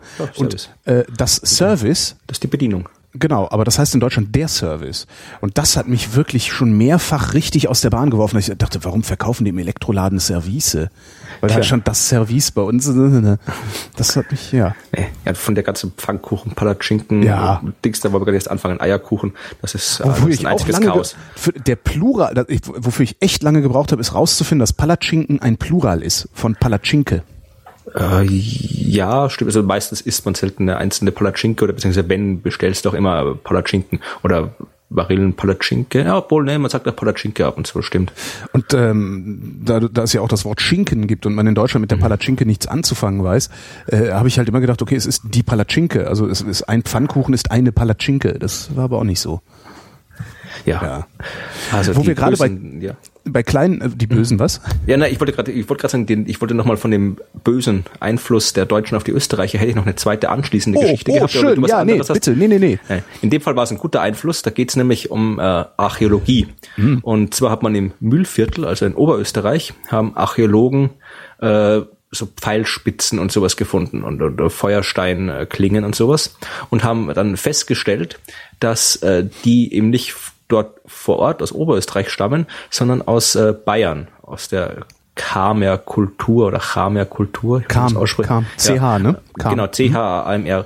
Und äh, die aus dem Jahr irgendwie 3000 vor Christus und haben halt gesagt, dass da, wir haben dann noch mehrere solche, solche äh, äh, Klingen überall gefunden und dann eben nachgewiesen, dass es da eben auch damals schon in der Steinzeit so richtiges Handelsnetzwerk gab, wo da halt quasi so zwischen Bayern und Österreich und auch entlang der Donau, dass da äh, wirklich eben jede Menge so Klingen und so weiter halt irgendwie da transportiert mhm. und verkauft worden sind. Was ich immer immer so faszinierend finde, wenn man sowas rausfindet, weil ich sag, man stellt sich gerade irgendwie so die, die Steinzeitmenschen oder irgendwelche Typen in Fällen, die mit der Keule irgendwie rumkloppen oder sowas vor, aber ich meine, das waren auch, das waren auch Menschen, ja, genauso wie wir, die sind halt irgendwie da ihr Leben gelebt und haben halt irgendwie Zeugs verkauft und sind irgendwie von A nach B gereist, um halt irgendwie dort zu schauen, ob man da was verkaufen kann und so weiter. Also das ist halt, ich finde es immer schön, wenn man so ein bisschen, bisschen Alltag quasi irgendwie archäologisieren, archäologisieren ist kein Verb, äh, äh der Archäologie schon. herausfinden kann. Also, zusammen archäologisiert. Also nicht nur immer irgendwie rausfinden, hier, wir haben hier einen Tempel gebaut und da ist irgendwie der Gott drauf und der hier. Ich finde es viel cooler, dass man jetzt hier rausfinden kann, dass da halt irgendwie irgendwelche Bayern nach Österreich gekommen sind, um den, den Oberösterreichern da irgendwelche äh, Feuersteine zu verkaufen. Diese halt irgendwie, und dass es auch halt wirklich verschiedene Produkte gab und so weiter, ja, also dass die irgendwie von, von dem einen Steinbruch und von dem anderen Steinbruch und so weiter. Also das, das, das, das finde ich immer cool, dass es solche solche äh, die mit, die da mit Einbäumen da über die Donau gefahren sind. Also das da, ja. Das fasziniert mich immer, diese Art von Archäologie. Was halt so schade ist, ist, dass so, so, so unheimlich wenig Artefakte nur übrig bleiben, weil natürlich die armen Menschen, äh, die normalen Menschen früher, also auch selbst wenn du ins Mittelalter guckst oder so, die hatten halt so wenig, dass es von mhm. denen praktisch keine Artefakte gibt. Ja. Ähm, das heißt, alles, was du überhaupt nur findest an Artefakten, ist meistens von der Oberschicht. Und daraus abzuleiten, wie gelebt wurde, ist halt fast unmöglich. Das, Stimmt. Das, das, ist immer sehr, sehr schade, finde ich. Und darum sind Kloaken übrigens auch so mhm. interessant, weil da, wo die Leute scheißen gegangen sind, sind halt alle scheißen gegangen. Und da kannst du dann halt wirklich auch sehen, wie haben die sich ernährt, also was haben die gegessen äh, und da liegt halt teilweise auch Müll drin. Das ist ganz interessant. Ja. Und darf ich vielleicht noch, bevor du wieder dran bist, noch Natürlich. eine dritte, dritte äh, Geschichte zum Thema bringen. In Österreich äh, sammelt ja, hier. Genau, ja, zuerst hatten wir die, die Mausversuche, genau, Österreich. Österreich. Nee, also es gibt hier äh, die, in Österreich wird das, äh, ich, das, schau grad, wie das Institut heißt, die österreichische Mediathek. Ja, äh, die sammelt äh, Videokassetten. Ich weiß nicht, ob du noch Videos zu Hause hast. Oh nee, die habe ich mittlerweile alle ja. entsorgt. Genau, und die sammeln immer, also jetzt nicht irgendwelche, was du irgendwelche, irgendwelchen Kram, den du im Fernsehen aufgenommen hast, den interessiert ihn nicht, sondern quasi halt private Aufnahmen. Ja, also einfach private äh, Aufnahmen von irgendwelchen hier ich ist jetzt hier aus Wien, also die suchen halt irgendwelche öffentliche Ereignisse in Wien, irgendwelche private Ereignisse, sonst irgendwas, also einfach deine privaten Aufnahmen, damit die halt dann alte Bilder, äh, hm. genau, damit die halt archiviert werden. Schön. Damit du halt nicht nur das hast, was im Fernsehen in den Nachrichten kommt, sondern halt auch das, was Super. du halt sonst hast. Also du kannst, wenn du hier so Videos hast, äh, dann kann man die dort einreichen. Du kriegst dann auch, die werden digitalisiert. aber nur, das, aber nur Österreich. Also das oder? ist in dem Fall ist es, glaube ich, jetzt hier sogar wirklich sogar nur auf Wien bezogen. Okay. Äh, private Aufnahmen als Beitrag zur Dokumentation der Wiener Stadtgeschichte. Mhm. Aber es würde mich nicht wundern, wenn das auch anderswo irgendwo möglich wäre. Und du kriegst dann auch, wenn du da was hinbringst, äh, bringst, dann kriegst du auch äh, einen Download für die digitalisierte Aufnahme. Das heißt, du kriegst dann nochmal das Ganze digitalisiert zurück. Und äh, das passt halt gut zu dem, was du gesagt hast, dass man halt irgendwie auch mal den, den Alltag quasi irgendwie aufzeichnen soll, weil wer weiß, in 50 Jahren freuen sich die Historiker vielleicht, wenn sie dann irgendwie gucken können, was dann ja. irgendwie 1980 die Leute in Wien irgendwie da privat aufgenommen haben. Für oder Kleidung so. getragen haben und sowas, genau. Äh, hast du das, das, das, das habe ich mir, das, das ist auch nur so an mir vorbeigeflogen, ich habe es nur kurz mitgekriegt und drei Bilder gesehen davon. Äh, hast du von dieser Kamera gehört? Äh, sie haben irgendwo, irgendwo haben sie eine Kamera ausgebuddelt, nee, äh, einen 70 Jahre alten Fotoapparat, auf, wo noch ein Film drin war, den sie entwickelt haben und das waren halt private Aufnahmen eines Soldaten, der bei der Ardennenoffensive fotografiert hat. Ich, ich glaube, ich habe irgendwo Ardennen gelesen, aber ja, das ja, liest man derzeit recht oft mit, mit Erster Weltkrieg und so. Ja, genau. Aber ich, ich kann mich jetzt gerade, nee, ich habe keine Bilder gesehen davon.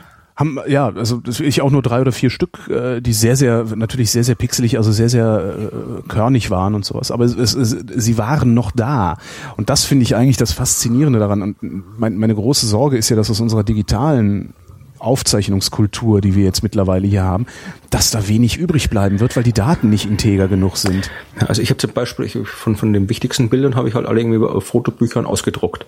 Die ja. habe jetzt quasi, liegen zwar alle noch auf den Festplatten rum und werden auch irgendwie Backups und so weiter, aber zumindest, mhm. das, ich habe auch früher von meinen alten Fotos, die habe ich halt immer richtig so weiter äh, eingeklebt und beschriftet und so mhm. weiter, weil halt irgendwie so ein Fotoalbum, das hält halt doch ein bisschen länger, hoffe ich. Also, die Frage also, ist, wie lange moderne gedruckte Fotos das halten. Das stimmt, das ist eine gute Frage, wie lange das hält. Das Beste sind halt echt die Dias. Wenn ich mir angucke, mein Vater hat vor 50 Jahren schon Dia-Fotografie betrieben. Die, die funktionieren immer noch, diese Bilder. Also das ist echt, echt faszinierend. Und, und auch die, die ganzen, also was man da halt sieht, das ist halt toll, weil das sind, ist halt eine Welt, die nicht mehr existiert, die da äh, festgehalten mhm. wurde. Ach ja. Ich glaube, wir müssen wieder zurück zu großen, irgendwelchen großen Steinpyramiden und Einmeißeln. Pyramiden bauen ist sowieso immer eine gute Idee. Ja. Ein Selfie einmeißeln. Genau, ja, so hier Georgia Guidestones. Ne? Genau, ne? Selfie, eine Selfie-Pyramide im Vorgarten jeder. Das ist eigentlich nicht schlecht. Damit fange ich an, das ist gut. So, genau. wo, wo, wo wir eben bei bizarren Kleinstländern waren, mhm. Ja, habe ja. ich, hab ich auch noch zwei, zwei Kurzmeldungen aus bizarren Kleinstländern. Äh, das eine ist eine äh, Meldung aus der DDR. Zu Berlin meinst du, oder was? Nee, also, nee das, ist, das, ist, das ist eine bizarre Großstadt. äh, eine Meldung aus der DDR. Ähm, die HTWK Leipzig, das ist äh, die Hochschule für, ich vergesse immer, was es heißt, Technik, Wissenschaft und Kunst, keine Ahnung, äh, vielleicht auch was ganz anderes, oder Kultur. Trauma, ich war der HTWK Leipzig jedenfalls, da haben halt ein äh, paar Studenten so ein Projekt gemacht ähm, über die DDR-Medien, haben sich halt angeguckt, mhm. wie die Medien in der DDR so äh, waren und sich verändert haben im Laufe der Geschichte der DDR. Und das Ganze haben sie jetzt zu so einer virtuellen Ausstellung, also eine klickbare Ausstellung zusammengeknuppert. Und das ist ganz hübsch, kann man sich so nebenbei beim Käffchen mal so durchklicken. Ist jetzt keine allzu große Informationsdichte, also ist jetzt nicht irgendwie wirklich die, die große wissenschaftliche Erkenntnis, die da rausfällt, aber ist ein schönes Projekt, äh, das so ganz nett multimedial aufbereitet wurde. Äh, ddrmedien.de, da findet man das. Die zweite Meldung aus einem bizarren Kleinstland lautet, Deutsche Wissenschaftler haben festgestellt, Irland ist unattraktiv. Jedenfalls ist Irland unattraktiv gewesen und zwar für die Römer. Ähm, was, was, ja, was ja immer, immer so ein bisschen seltsam war, ist, die Römer sind nach England, haben sich da wirklich mit den Briten die Fresse eingehauen ohne Ende. Aber nach Irland haben sie es nie geschafft. Stellt sich raus, sie haben es nach Irland geschafft. Ja, da war nichts ha los. Haben geguckt, haben gesagt, nee, lohnt sich nicht, das besetzen wir nicht und sind dann halt nicht mehr nach Irland gegangen. Also das finde ich eigentlich schon eine sehr, sehr interessante Sache. Rausgefunden hat das ein Historiker aus Marburg, der hat einfach alle verfügbaren Quellen mal zusammengetragen. Ja, ist auch nicht. Wenn jetzt so die USA besetzt ja auch nur dort was, wo es interessant ist und genau. sich lohnt. Genau. Sonst nach Irland gehen die auch nicht. Also. ja, es scheint ja wirklich unattraktiv zu also ja. Nee, ich war noch nie in Irland, aber ich vermute mal, dass es sehr schön ist. Es ist wunderschön. Ich war auch noch nie da. Ich kenne auch nur Bilder. Eine Freundin von mir ist so Irland verliebt, dass sie äh, einem davon die Ohren voll heult und ich jedes Mal, wenn sie dann geheult hat, äh, Bilder angucken gehe von Irland und denke, ui, ist das hübsch hier. Ähm, aber für den Römer hat's halt nicht gereicht. Gibt's in Irland viele ungepflügte Äcker? Natürlich, ich weiß es nicht. Ja. ja also äh, warte, nee, wie, wie lautet die korrekte Antwort, muss ich ja fragen. Also was, was bringt die Geschichte jetzt weiter? Äh, die, da geht's um Klimawandel und ähm. was Bauern dagegen tun können oder nicht gegen Mikroklimawandel. Ach. Ja, es geht, es haben hier Wissenschaftler von, von, äh, wo waren die hier? Von der ETH Zürich. Mhm. Die haben geschaut, also normalerweise, wenn du so einen Acker hast und dann ist er abgeerntet, dann wird er umgepflügt, ja. Mhm. Dann werden die ganzen Erntereste, Stoppeln, was da alles noch gewachsen ist, wird er einfach runtergepflügt. Und das wird wieder so diese typischen Erdacker. Mhm. Und das ist machbar in Europa eigentlich überall. Mehr oder weniger.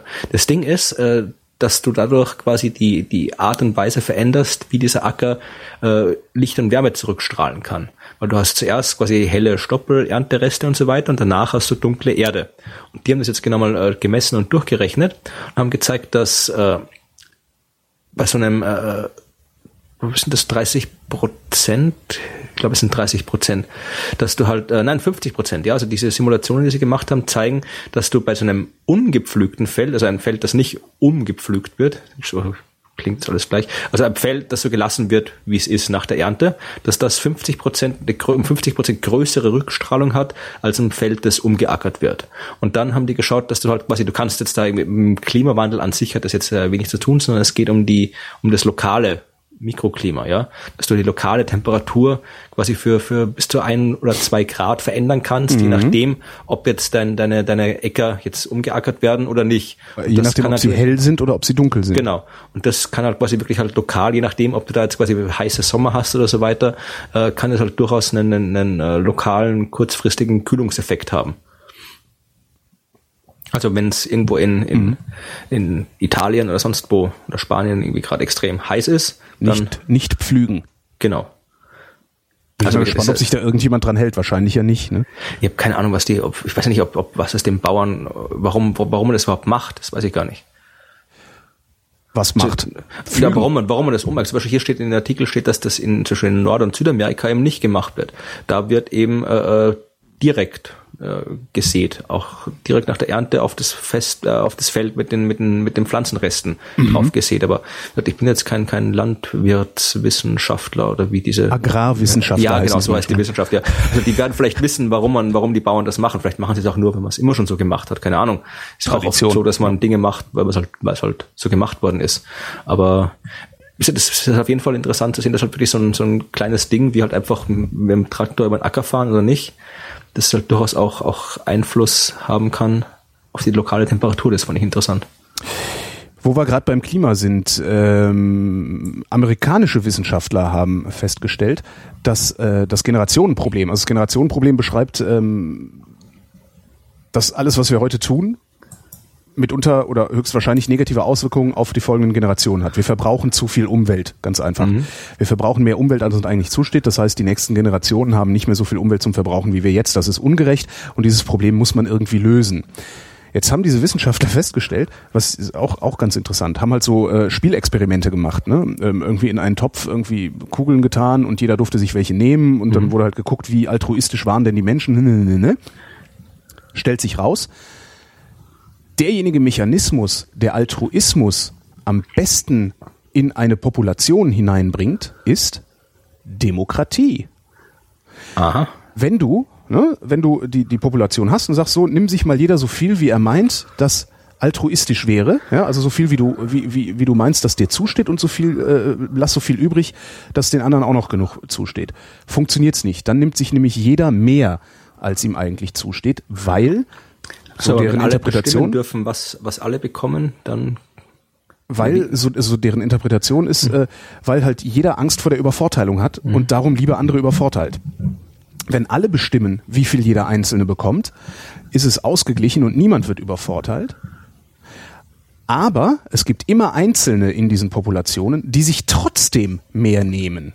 Ja, das wiederum deutet darauf hin, das wiederum deutet darauf hin, dass der Markt nicht in der Lage ist, beispielsweise ein Nachhaltigkeitsproblem zu lösen, sondern dass Demokratie betrieben werden muss, um das Nachhaltigkeitsproblem zu lösen, weil am Markt jeder für sich agiert.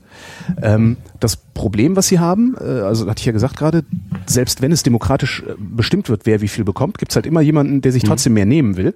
Das heißt, Demokratie alleine hilft nicht. Du brauchst auch Strukturen, die dafür sorgen, dass alle an diesem demokratischen Prozess Beteiligten sich auch an das Ergebnis dieser Abstimmung halten. Und du musst alle beteiligen.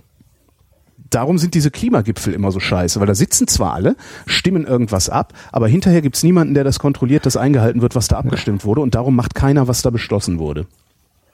Das fand ich total spannend. Ja, also kommt davon, ich weiß nicht, wie weit man das jetzt quasi dann, dann äh, jetzt frei interpretieren kann, die Ergebnisse, aber das halt quasi die, die, äh, du sprichst davon, dass halt an dem demokratischen Prozess sich halt viele mehr nehmen, als ihnen zusteht. Ich meine, mhm. das klassische Beispiel sind halt die Politiker, die dann halt irgendwie nur deswegen da an dem demokratischen Prozess teilnehmen, damit sie halt dann irgendwie einmal im Parlament gesessen sind und dann irgendwie ihre Rente kriegen drauf oder sowas, ja. Na, wobei also das, das, halt das nehmen sie sich ja nicht unbedingt, ne? Und das ist ja, das äh, ist halt schwierig. Also, also, ich weiß jetzt nicht genau, wie weit man das jetzt, wo jetzt da der Interpretationsspielraum ist bei dieser Studie, also was jetzt da genau die, die, die, wer die Beteiligten sind, um die es geht. Also ob es jetzt wirklich um einzelne äh, Bürger quasi geht oder um die, die aktiv an dem demokratischen Prozess irgendwie um die, die aktiv daran also teilgenommen also Parteien, haben. Also, Parteien, die quasi nein, nein, nein, nein, du bist du bist viel zu weit rausgeschwommen ja. gerade. Du bist viel zu weit rausgeschwommen. Das ist ein Laborversuch. Ähm, ja. Das ist ein nee, Laborversuch. Also wie man das umsetzen kann. Also das ist quasi es geht quasi so, so eine Basisdemokratie, wo halt einfach eine Gruppe von Menschen ist, wo jeder gleich viel äh, genau. Einfluss auf das Gesamtergebnis genau. hat. Genau. Und wie du dahinter, wie du das jetzt, wie du das jetzt dahinter strukturierst, ob du jetzt sagst, wir machen das Ganze äh, auf ausschließlicher Basis von Volksentscheiden oder wir machen ausschließlich eine parlamentarische Demokratie oder irgendetwas dazwischen ist ja letztlich egal, mhm. weil die, ja. der, der demokratische, also der, der Entscheidungsprozess ja immer ein demokratischer ist. Er muss nur halt durchgesetzt werden. Der Satz, der dann drin stand, war, man verschwendet seine Zeit, wenn die Abstimmungsergebnisse und Vereinbarungen nicht für alle bindend sind.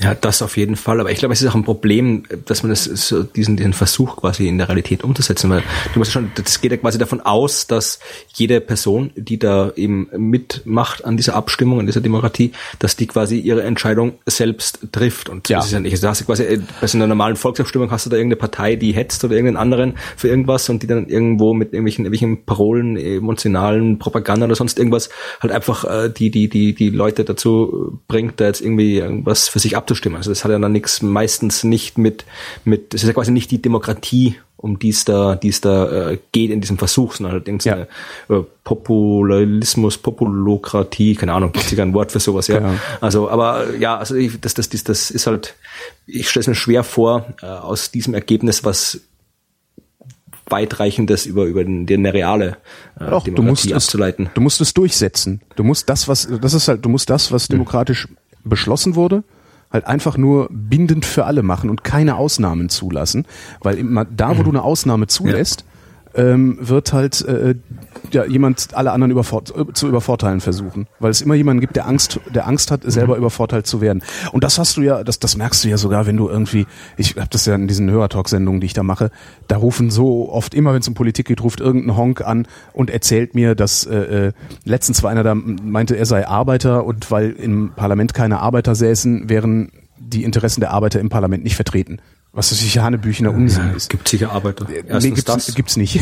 nicht? Ein oder zwei oder so ähnlich. Nee, gibt's nicht. Es sind praktisch nur Juristen, Lehrer, Beamte, also die Leute, die Zeit haben, um sich also in, in, den, den, in den Landesparlamenten, äh, ging es um Landes- oder Bundes? Oder? Das ging um den Bundestag. ich kann mich erinnern, irgendwann mal einen gewählt zu haben, der Arbeiter war. Ah, ja, okay. Aber das, das, vielleicht war es auch in Österreich, weiß ich nicht mehr. Und, und da hast du ja dann schon, da, da, da manifestiert sich ja dieses Problem. Der sagt, der, der behauptet halt, er würde übervorteilt und findet dafür irgendeinen sehr seltsamen Grund. Was das, das, das stimmt halt nicht. Ne? Also es ist halt nicht so, dass die Interessen der Arbeiter nicht repräsentiert werden in diesem Parlament. Das mag sein, dass sie unterrepräsentiert sind, weil natürlich kein Betroffener dabei sind, so, aber äh, wenn sie nicht repräsentiert würden, hätten wir ja ganz andere Verhältnisse. Mhm.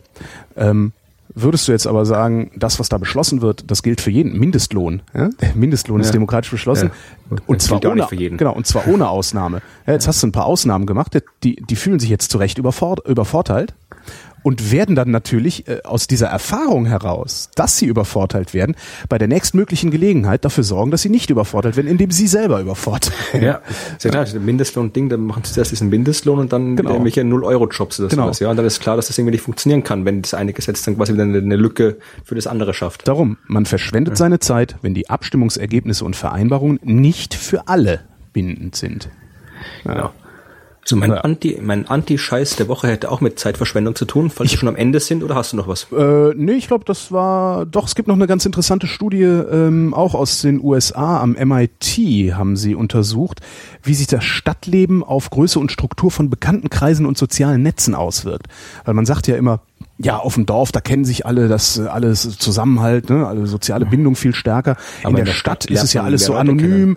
In der Stadt ist es alles so anonym und da vereinsamt man und stirbt dann allein in der Wohnung und ähm, das merkt man dann erst, wenn es komisch riecht.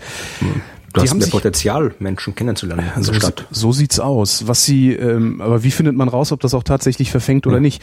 Ähm, sie haben sich 15 Monate lang äh, Mobilfunkdaten des gesamten portugiesischen Handynetzes angeguckt und aus diesen Verbindungsdaten Daten haben sie ein Interaktionsnetzwerk zusammengestellt und äh, daraus rekonstruiert, wie Größe und Struktur von Bekanntenkreisen sind.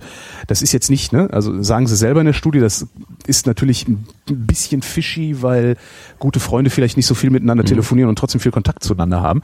Nichtsdestotrotz haben sie aber rausgekriegt, dass äh, je größer die Stadt, in der der Mensch lebt, ist, desto mehr telefonische Kontakte hat er, desto häufiger telefoniert er auch. Und die Freundeskreise der Stadtbewohner sind genauso eng miteinander verwoben wie die Freundeskreise auf dem Dorf. Der Unterschied ist, oder die zwei Unterschiede sind, du kannst dir auf dem Dorf nicht aussuchen, ja. mit wem du verwoben oder verbunden bist. Das kannst du in der Stadt tun. Und trotz der Anonymitätsgefahr in der Großstadt gibt es eben, was du eingangs gesagt hast, die Möglichkeit, sich mit sehr vielen Menschen zu vernetzen, weil du einfach viel mehr Menschen, du hast viel mehr Auswahl. Und darum äh, werden deine, deine Freundeskreise ähm, sogar noch größer als auf dem Dorf. Und zwar, es gab auch eine sehr schöne Prozentzahl, die ich jetzt auf die Schnelle in meinen nicht finde. Ja, genau, hier. Mit der Verdoppelung der Einwohnerzahl eines, einer Stadt steigt die Zahl der Kontakte um 12 Prozent pro Person. Das heißt, je größer die Siedlung ist, in der du lebst, desto größer ist auch dein Netzwerk. Ja, das überrascht mich jetzt so spontan nicht. Echt nicht? Das, ist ich, gut, das ist gut, das auch mal ich, Genau, erstens, ja, ich, ich habe tatsächlich in dem Glauben gelebt, dass man in der Stadt ja total vereinsamt. ist, ja, der ist jetzt raus bei mir. Ich bin durch, ja. nimm den ja. Scheiß. Ja, also du bist ja Journalist. Nein, ich ja, bin Entertainer. Ich weiß, ich weiß. Aber nehmen wir an, du hast einen Presseausweis, du bist Journalist. Ich habe keinen also, Presseausweis. Nicht? Hast nee. du gesagt, du hast denn? Ich habe schon seit einigen Jahren keinen Presseausweis mehr, weil äh, ja. Ja, ist egal. Also wenn du, wenn du äh, Journalist wärst, dann wüsstest du ja, dass du immer ausgewogen berichten musst, ja. Mhm. Also wenn du irgendwie einen Bericht über Klimawandel machst, dann musst du unbedingt auch jemand einladen, der dir erzählt, dass Klimawandel scheiße ist. Ja, und wenn du einen Bericht über Medizin machst, musst du unbedingt auch einen Homöopathen einladen. Genau, so das weiter. nennt man He said, She said Journalismus genau. ähm, und ist die Pervertierung einer, einer Regel, die im Journalismus gilt, immer auch die andere Seite zu hören. Genau. Das heißt natürlich nicht, dass du jeden Hirnriss äh, gegen Wissenschaft stellen musst, was sie sehr mhm. gerne machen, sondern das heißt halt eigentlich, dass wenn ich gegen Florian Freistetter recherchiere, ich recherchiere, dass Florian Freistetter eigentlich äh, ein fieser Drogenwaffen- und Menschenhändler ist und ich habe Rechercheergebnisse. glaube ich. Verdammt, ich hab's rausgefunden. Ich muss da was wegräumen. Also, ich, wenn ich diese Recherche mache und dann irgendwann ein Rechercheergebnis habe, bin ich verpflichtet als seriöser Journalist auch deine Stellungnahme zu diesem Thema mhm. eins. Und das heißt, hör auch immer die andere Seite. Ja. Das heißt nicht, hör auch den Käsemond-Verschwörungstypen an, wenn es um Raumfahrt geht. Ja, aber ich, das kommt halt in den Medien oft vor. Mhm. Da gibt's auch diese, ich, kennst du, da gibt's ein, kann man noch verlinken, so ein wunderbares Video von von äh, SMBC, äh, Theater, glaube ich, ist das, wo sie Both Sides heißt das. Es fängt irgendwie an damit, so typisch amerikanisch eben mit irgendwie einem, einem Biologen, wo dann als zweite Meinung, als zweite, als quasi als zweite, als Ausgleich, als damit es neutral ist, eben dann irgendwie der, der religiöse Fundamentalist da sitzt. Und dann geht's halt immer weiter bis am Schluss dann irgendwie, da ist irgendwie einer, der erzählt irgendwas über, über Augenoperationen und dann wird als äh, Alternative jemand angehört, der meint, man kann alle Augenkrankheiten heilen, indem man sich Steakmesser ins Auge sticht. Und dann irgendwie sitzt er dann da mit so einem Messer in dem Auge und schreit Pupen vor sich hin. Also es ist ein ziemlich cool gemachtes Video. Super. Das kann ich dir dann schicken. Aber ja. das geht halt, es, es passiert ziemlich oft, auch gerade bei den Talkshows, da muss dann immer, selbst irgendwie so eine Winzpartei, wie die halt die AfD oder sonst irgendwas, muss halt bei jedem Thema mit dabei sein mhm. und sonst so weiter. Oder halt gerade bei der Medizin, du kannst, oder Astrologie oder sonst irgendwas, ja, du kannst irgendwie keine, keine Sendung machen, wo halt dann nicht, obwohl quasi das, das, das, die, das Thema an sich, jetzt kann ich, ich verstehe es irgendwie, wenn es um Politik geht, ja, dann lebt man halt irgendwie einen von der CDU, einen von der SPD und die sollen sich halt irgendwie streiten über das oh. Thema, über das diskutieren. Aber in der Wissenschaft ist es nicht so, dass die Wahrheit quasi irgendwo in der Mitte liegt, sondern da ist halt meistens wirklich so, es gibt halt, äh, meistens ist es ziemlich klar, wie die Dinge sind und wie nicht. Mhm. Und da muss man dann, wird halt von den Medien, wenn sie da quasi jedem, jedem Klimawandelsleugner oder, oder Homöopathen und so weiter die gleichen, gleichen äh, Ausmaß an, an, an Sendezeit, an Sprechzeit geben, wird halt so eine, eine Gleichheit zwischen Meinungen geschaffen, die nicht da ist. Und ja. äh, der Antischeiß, um den es geht, ist die BBC. Da haben jetzt, äh, wurden jetzt hier äh, Leute äh, von Mitarbeiter eben auf extra Seminare und Workshops geschickt, damit eben um das äh, äh, eben aufzuklären, um denen zu zeigen, okay, ihr müsst nicht immer eine unter Anführungszeichen andere Meinung einladen. Mhm. Man muss nicht immer die andere Seite hören. Ja, also die BBC hat es begriffen, in, dann Sinne, in dem Sinne, wie du das vorhin erklärt hast, ja, natürlich muss man, sollte man immer ausgewogen berichten und so weiter, mhm. aber gerade eben, gerade bei so Sachen wie Klimawandel und so weiter, man muss eben nicht, nicht jeder, jeder bescheuerten äh, Minderheitenmeinung über irgendwelche gesagt, halt der, der Mond ist aus Käseverschwörer, ja. wie du gesagt hast, muss halt nicht das gleiche Form geboten werden wie den anderen Menschen. Und das hat eben die BBC, macht da jetzt immer anscheinend, irgendwie, probiert das eben wirklich jetzt auch, auch konsequent halt durchzusetzen. Das ist schön, das heißt, in spätestens, in spätestens 25 Jahren wird das dann auch im deutschen öffentlich-rechtlichen Rundfunk angekommen sein. Und äh, der bayerische Rundfunk äh, wird in seinen Wissenschaftssendungen wieder Wissenschaftsberichterstattung äh, machen. Und vielleicht äh, wird dann auch Arte und Dreisat irgendwann anfangen, nicht mehr diese komischen Esoterikfilme zu senden und äh, äh, Anekdoten für Daten zu verkaufen. Das ist ja ein großes Problem, wie ich festgestellt habe. Das ist genau, weil, weil gerade gerade gerade Arte und Dreisat äh, haben aus irgendeinem Grund, also zum, vielleicht liegt es auch daran, dass ich diese Sender verstärkt sehe, dass es mir so verstärkt mhm. auffällt. Da kommen immer und immer wieder Filme, die so tun, als gäbe es äh, wissenschaftliche Tatsachen oder zumindest einen Konsens unter Wissenschaftlern eines eines bestimmten Fachgebiets. Ähm, wo aber die Wissenschaft praktisch gar nicht zu Wort kommt, sondern immer nur anekdotisch an Leuten entlang ja. erzählt wird, die ja jetzt ganz schlimme Sachen haben, äh, hier Aluminium, ne, Brustkrebs durch ja, Aluminium, da gab es jetzt wieder so einen auch, Film. Ja. Und wenn du diese Filme, das, äh, wenn es nicht so schrecklich viel Arbeit wäre, das ist eigentlich ist das eine, eine, eine tolle Aufgabe für Kommunikationswissenschaftsstudenten oder Medienwissenschaftenstudenten, einfach mal zum Beispiel den Film Die Akte Aluminium zu nehmen und überhaupt nicht wissenschaftlich daran zu gehen und den zu dekonstruieren, sondern den wirklich mal einfach vom Storytelling her zu dekonstruieren und zu erklären, wie dieser Film äh, den Eindruck erweckt, es gäbe Fakten, wo gar keine Fakten sind. Das ist ja wirklich auch wieder so eine missverstandene Medienrichtlinie, wie die halt immer ausgewogen berichten. Das ist wahrscheinlich, du musst irgendwie über Menschen berichten und nicht das über ist Dinge tatsächlich So. Wahrscheinlich gibt es auch so eine Richtlinie, die man in der Journalismusschule genau. lernt. Das ist tatsächlich so. Äh, es ist halt immer besser, eine Geschichte über, über Menschen zu erzählen, weil dann kann man sich mit den Leuten identifizieren aber oder von ihnen abgrenzen. kann man ja theoretisch auch so machen, dass es vernünftig ist. Man kann auch irgendwie halt irgendwie ja, über aber es ist halt, es ist halt so verlockend. Ja, es ist halt so verlockend, heulende Kinder zu zeigen. Mhm. Ja? Und äh, wenn du dann aber danach sagst, äh, okay, dieses Kind heult zwar, aber es hat überhaupt keinen Grund dazu oder sowas, dann ist das halt doof. Dann bist du halt, dann bist du halt der Arsch. Ja? Es ist halt, es ist halt verlockend. Format, es ist halt sehr, sehr verlockend. Heul doch. Genau. sehr schön. Ich, ich unterstelle den Kollegen da auch gar keine böse Absicht, sondern ich glaube, die verrennen sich regelmäßig. Mhm äh, weil es sich halt so schön erzählt. Ja. Weil es halt so schön romantisch ist, die Geschichte zu erzählen von einem, von einem äh, Erfinder, der in der Garage die Salbe gegen Neurodermitis zusammengerührt hat, die halt gar nicht hilft. Ja, ist aber ähm, die, die, die Aussage hilft halt nicht, macht halt nicht so einen schönen Film wie dieses kleine Kind äh, ist komplett in Verbände gehüllt. Ja. ja ich habe noch eine Frage, die ähm, gerade heute Nacht, nee, gestern Abend irgendwann im Blog aufgeschlagen ist. Ähm, eine Frage an den werten Herrn Freistetter. Ah, ja. Was genau würde passieren, wenn wir keinen Mond mehr hätten? Es kommt darauf an, wenn er nie da gewesen wäre oder wenn er von heute auf morgen verschwindet. Äh, das steht da nicht. Also warte mal, natürlich hätten wir keine Gezeiten mehr, aber was würde sonst noch passieren und was hätte das Verschwinden der Gezeiten für Folgen? Oh, das ist eine gute Frage. Also mein, einerseits ist die Gezeiten natürlich, äh, wir hätten schon noch Gezeiten, weil die Gezeiten äh, nicht nur vom Mond kommen, sondern auch von der Sonne. Mhm. Die Sonne ist zwar weiter weg, aber wesentlich schwerer. Ich weiß jetzt die genauen Prozente nicht, aber sicherlich so, so ein Drittel der Gezeitenkraft insgesamt, die auf die Erde wirkt, äh, kommt von der Sonne. Ah. Also Gezeiten gäbe es weiterhin, allerdings nicht so ausgeprägt. Was allerdings passieren würde langfristig, wäre, dass die, die Erdachse stärker schwankt, als jetzt der Fall ist. Momentan ist die Erdachse ziemlich äh, die ist 23,5 Grad aus der Vertikalen geneigt und das bleibt die auch mehr oder weniger, also irgendwie ein, zwei Grad das macht, das macht der Mond. Der Mond hat die Gravitationskraft des Mondes, hält quasi diese, diese Erdachse fest. Es gibt mhm. äh, schöne Computersimulationen, die das zeigen, dass wenn der Mond nicht da wäre, dann würde die Erdachse viel stärker schwanken. Also nicht nur zwischen irgendwie 21 und, und 25 Grad, sondern halt wirklich zwischen 0 und 90 Grad. Ja? Also mhm. die wird jetzt nicht, nicht jetzt, dass die irgendwie die Erde wie wild da hin und her taumelt, aber so über ein paar Millionen Jahre hinweg, längeren Zeitraum, wird die halt durchaus äh, stark hin und her schwanken, was dann natürlich auch dramatische Auswirkungen aufs Klima hat. Weil unsere Jahreszeiten haben wir deswegen, weil die Erdachse geneigt ist. Mhm. Also die, wenn die Erde quasi nicht geneigt wäre, sondern wirklich exakt gerade, also exakt senkrecht auf der Bahnebene stehen würde, dann wird es auch die Jahreszeiten nicht in der Form geben, die wir haben. Und je nachdem, wie stark die Erdachse geneigt ist, sind die, die Jahreszeiten halt mehr oder weniger stark ausgeprägt. Und wenn das nicht konstant ist, wie es jetzt ist, sondern sich halt ständig ändert, dann hast du halt langfristig auch kein stabiles Klima mehr.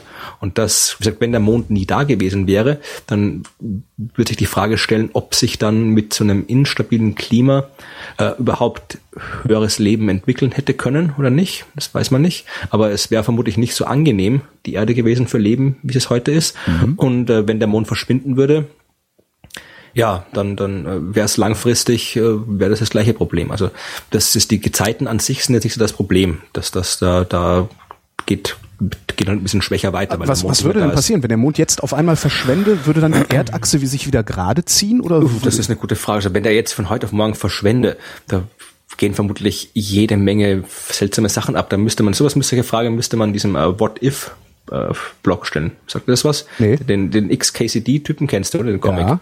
Und der macht auch ein wunderbares Blog, das heißt What If wo halt genau solche Fragen, Leute schicken ihm genau solche Fragen und der beantwortet die. Also cool. wirklich vollkommen absurde Fragen, irgendwie, was ich, irgendwie, was würde passieren, wenn du irgendwie einen, einen Baseball mit Lichtgeschwindigkeit wirfst oder sonst irgendwelche Geschichten. Also die, das gibt's auch als Buch mittlerweile, also das kann ich nur extrem empfehlen, die Seite. Also das müsst ihr fragen, da sind ja auch Drehimpulserhaltung irgendwie drin, also das quasi äh, der, die, die Gezeiten des Mondes bremsen die Rotation der Erde. Das heißt, die mhm. Erde dreht sich im Laufe der Millionen Jahre immer langsamer.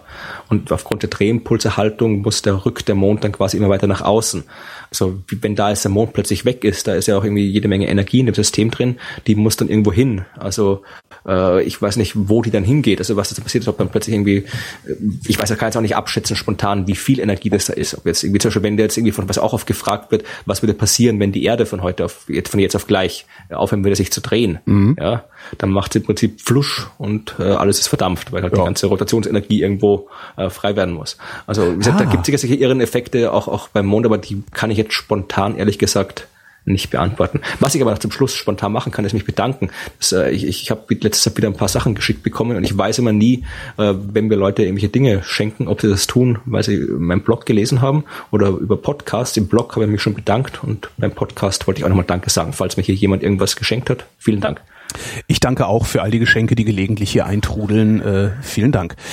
Und wir danken für die Aufmerksamkeit. Das war die Wissenschaft.